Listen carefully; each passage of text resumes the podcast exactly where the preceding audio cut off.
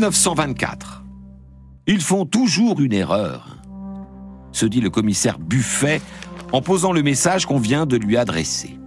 Il tournait déjà autour de François Salvador, mais impossible de le pincer. Rien pour le relier à deux morts suspectes dans son entourage. Pourtant, son flair lui disait bien que cet artificier des mineurs était dans le coup, hein. Lui qui était déjà là quelques jours avant la disparition d'un de ses collègues et qui a carrément assisté à la mort d'un deuxième collègue pulvérisé par un obus au bois le prêtre près de Pont-à-Mousson. Mais voilà, il n'y avait rien pour relier directement à ces morts si soudaines et si proches cet homme, assez beau mec, élégant, hableur, avec cet accent du sud-ouest si prononcé. Et, et il y a eu l'erreur.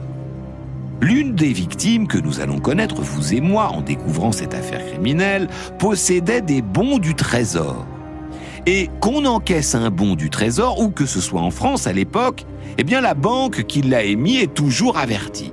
Et c'est exactement ce qui s'est passé quelques jours plus tôt.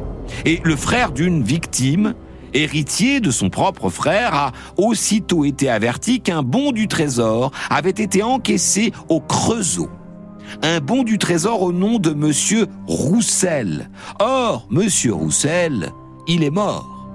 Il est mort quelques semaines plus tôt, bêtement, en essayant de sortir un obus quelque part près du bois le prêtre à Pont-à-Mousson. Il n'y avait qu'un seul témoin. Au moment de sa mort, François Salvador, et ce seul témoin vit au Creusot. C'est là que les policiers sont allés le cueillir. Il arrivera bientôt à Nancy et Buffet est content. Ça vaut bien une petite blonde qu'il allume tranquillement en repoussant le papier qui vient de lui parvenir. Salvador va bien finir par avouer, en tout cas, il ne le lâchera pas. Mais revenons en arrière. En 1918, la guerre a frappé longtemps la France. 4000 communes ont été touchées en Lorraine notamment. Elle a laissé des traces qu'on mettra très longtemps à effacer. Le paysage a bien changé. Dans la Meuse, dans le Pays Haut, en Meurthe-et-Moselle, on va devoir reconstruire de nombreux bâtiments, des villages entiers même. Encore que, vous le savez bien, certains ne le sauront jamais, au point que les communes seront déclarées mortes pour la France, comme autour de Verdun, où tout a été littéralement concassé par les bombes. Et justement, dans les années 20, des bombes, il en reste. Elles sont nombreuses à n'avoir pas explosé. Enfin, à n'avoir pas explosé encore. Et rien de plus dangereux que ces bombes qu'on ne voit pas, dont on ne se méfie pas. À Reims, par exemple, il y a un accident par jour mettant en cause une bombe en août 1919. Et, et ils seront encore nombreux, les enfants de Lorraine, à trouver la mort au détour d'un chemin creux en tombant sur un de ces eaux. Pour déminer la Lorraine, on a fait appel à des artificiers des garçons courageux, anciens militaires bien souvent, qu'on a formés à la détection et au désamorçage des bombes et qui, pendant quelques années, vont permettre de détruire des centaines de milliers de kilos de bombes. Parmi eux, un garçon du Sud, né à Prades dans les Pyrénées-Orientales. 18 ans quand il s'est engagé volontairement en 1914 pour défendre la patrie. 20 ans dans l'enfer de Verdun au sein du 212e régiment d'artillerie. Un parcours exemplaire qui lui vaut la croix de guerre. Un parcours exemplaire, sauf qu'il a un défaut, François Salvador. Lequel? Il est voleur. Donc, la guerre, le front, et ça passe vite, la jeunesse. Encore plus vite quand elle peut être engloutie à chaque instant par le fracas des bombes. Salvador s'en tire pas mal. Il est cité à l'ordre du régiment en Argonne en 1915 après avoir été blessé à la tête et avoir refusé d'être évacué. Héros, encore une fois, quelques semaines plus tard quand il balance des grenades dans une tranchée ennemie. Idem en octobre de la même année quand il est blessé de nouveau. Soigné, il repart et il fait Verdun. C'est plus calme pour lui en 1917. Il est au camp du Coudray près de Chartres où il défend les aéronefs. Alors, désœuvrement, envie de se faire plaisir facilement, C'est en tout cas au Coudray qu'il salit son matricule, pourtant doré de bons soldats, en volant. En volant un colis. Lettres, chaussettes, cigarettes, chocolat parfois. C'est précieux un colis. Et voler un colis à un poilu, c'est presque un acte de trahison. Il est d'ailleurs condamné à un an de prison qu'il ne fera pas au nom de sa bravoure. C'est quelques mois après la guerre qu'il s'engage comme artificier et il est doué. On l'envoie en Lorraine et il monte en grade et en 1920, c'est un chef artificier que François Salvador, François Salvador qui bosse du côté de Chamblay après avoir travaillé sur Pont-à-Mousson. Il connaît bien le secteur, mais voilà quelques semaines qu'il travaille ici à Chamblay, où ça a cogné pas mal hein, pendant la guerre, et il y a du boulot pour les démineurs qui s'installent un peu partout, dans la commune de Chamblay, mais aussi un peu plus loin, à Saint-Julien-les-Gorges par exemple. On les voit passer, on évite les secteurs qu'ils indiquent, on les voit nombreux à la cantine Salomon à Chamblay. Ils arrivent souvent ensemble, hein, François Salvador et les gars de son équipe. C'est d'ailleurs là, dans la, cantine Salomon, que Salvador rencontre celle qui deviendra sa maîtresse. Elle s'appelle Francine, épouse Poiseau, un comptable qui bosse dans le coin. Elle craque. Elle l'aime bien, même s'il joue avec. Hein. Un jour qu'ils vont coucher ensemble et qu'il se vante auprès de ses potes qu'il est d'une incroyable endurance dans les choses du sexe, il va jusqu'à prendre les paris. S'il arrive à faire son affaire six fois de suite pour lui, on lui donnera 50 francs. Et croyez-moi, ils seront nombreux à lui donner 50 francs ce soir-là. Il assure, en fait. Et c'est peut-être ce qui amènera Perrine à le suivre et à quitter son mari, même si il est vrai qu'elle est dotée d'un bon appétit pour les choses de la vie. Elle se fera quelques extras, quitte à se faire un peu financer. Salvador, c'est vrai, est jeune. Hein. Il a 24 ans, il profite de la vie. Il est sympa comme tout et il se fait facilement des potes. Notamment ce soir du 8 février 1920 à Saint-Julien-les-Gorges où c'est la fête au village.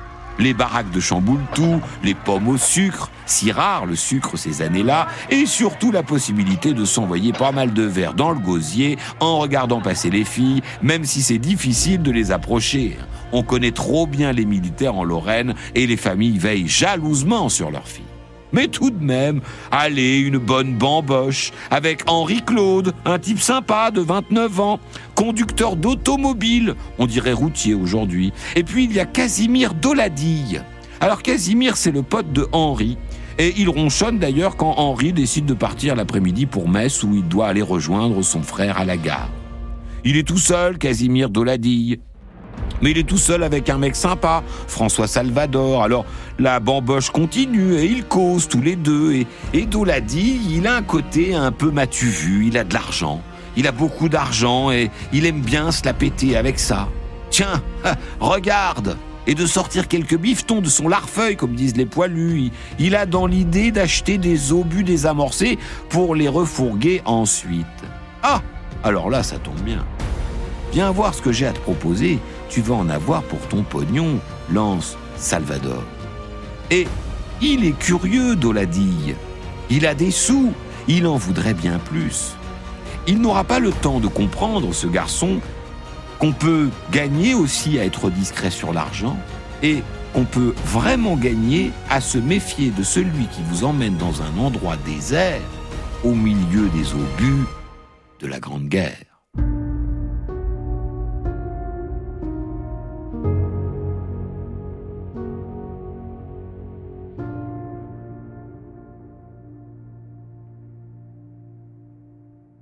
Casimir Doladi a donc suivi Salvador dans ce dédale de tranchées que sont encore les campagnes de Vendière, en Lorraine, en ce début 1920. Sous prétexte de lui montrer un coin qu'il ne connaît pas et des obus encore non désamorcés qu'il pourrait revendre, François Salvador, artificier, a proposé une balade à Casimir Doladille. Et Casimir Doladille a suivi, absolument pas méfiant qui se méfierait d'un garçon chef artificier et qui a bravé le feu plusieurs fois pendant la Grande Guerre. Et pourtant, rien d'improvisé là-dedans, contrairement à ce que dira Salvador quelques mois plus tard. Arrivé dans une tranchée allemande pleine d'obus, Salvador laisse Doladi visiter. Et une bétonnière lui attire l'œil. Il faut dire que, contrairement aux tranchées françaises, les tranchées allemandes de la Grande Guerre étaient impeccablement installées avec des murs et un sol en dur, des abris complets en fait. Ce qui forcera d'ailleurs longtemps le respect des poilus français dont les tranchées étaient, elles, toutes de boue et d'improvisation. Alors que Doladi se penche, Salvador sort son revolver et lui tire une balle en pleine tête. Casimir Doladi est mort sur le coup, et le sang coule encore de sa plaie à la tête quand François Salvador le fouille pour trouver ce qu'il cherchait depuis leur rencontre quelques heures plus tôt, de l'argent, pas mal d'argent. Avant de s'enfuir, François Salvador dissimule son crime de manière très professionnelle, entendez par là en faisant appel à son savoir-faire professionnel. Ils sont dans une tranchée, tous les obus n'ont pas été désamorcés comme il l'a vu, lui, qui est artificier des mineurs. Alors, le voilà qui met une mèche autour d'un énorme obus qui est non loin du corps de Doladi. Un moment plus tard, cet obus explose. La tranchée est complètement détruite et un énorme tas de gravats recouvre le corps de Doladi.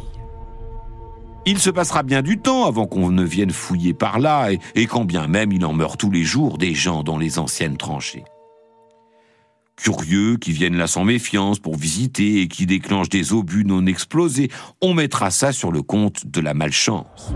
En tout cas, c'est un joli tas de billets que Salvador recompte en repartant piam-piam vers Vendière.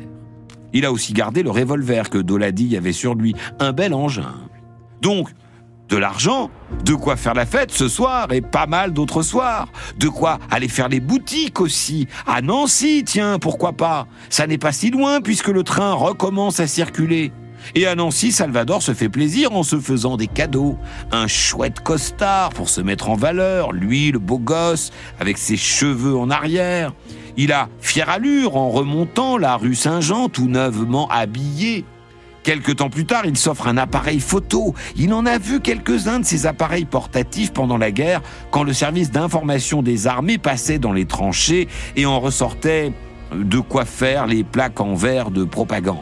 Et puis, et puis il s'offre un chien, un beau chien loup, qui ajoute encore un cran de virilité à cet ancien soldat que les filles regardent passer du coin de l'œil. Il arrose aussi pas mal, hein, les amis, cigares, petits verres. Euh, ça surprend un peu d'ailleurs, parce que il courait après la maille quelques jours plus tôt et le voilà, euh, riche comme Crésus. Ça intrigue même l'inspecteur Crière, un policier venu enquêter quelques jours après la mort de Doyadille. Même s'il n'était pas apprécié plus que ça, ce Doladille, elle intrigue cette disparition subite. En tout cas, au rythme où il va, Salvador risque de voir fondre bien vite le petit tas de billets hérité de son terrible forfait. Mais pas de quoi l'arrêter au fond. Ben oui, il a trouvé le truc pour voler. Pas de témoins, pas de traces, il suffit de trouver un tas d'obus prêts à exploser pas loin et, des obus en Lorraine, ça, il y en a.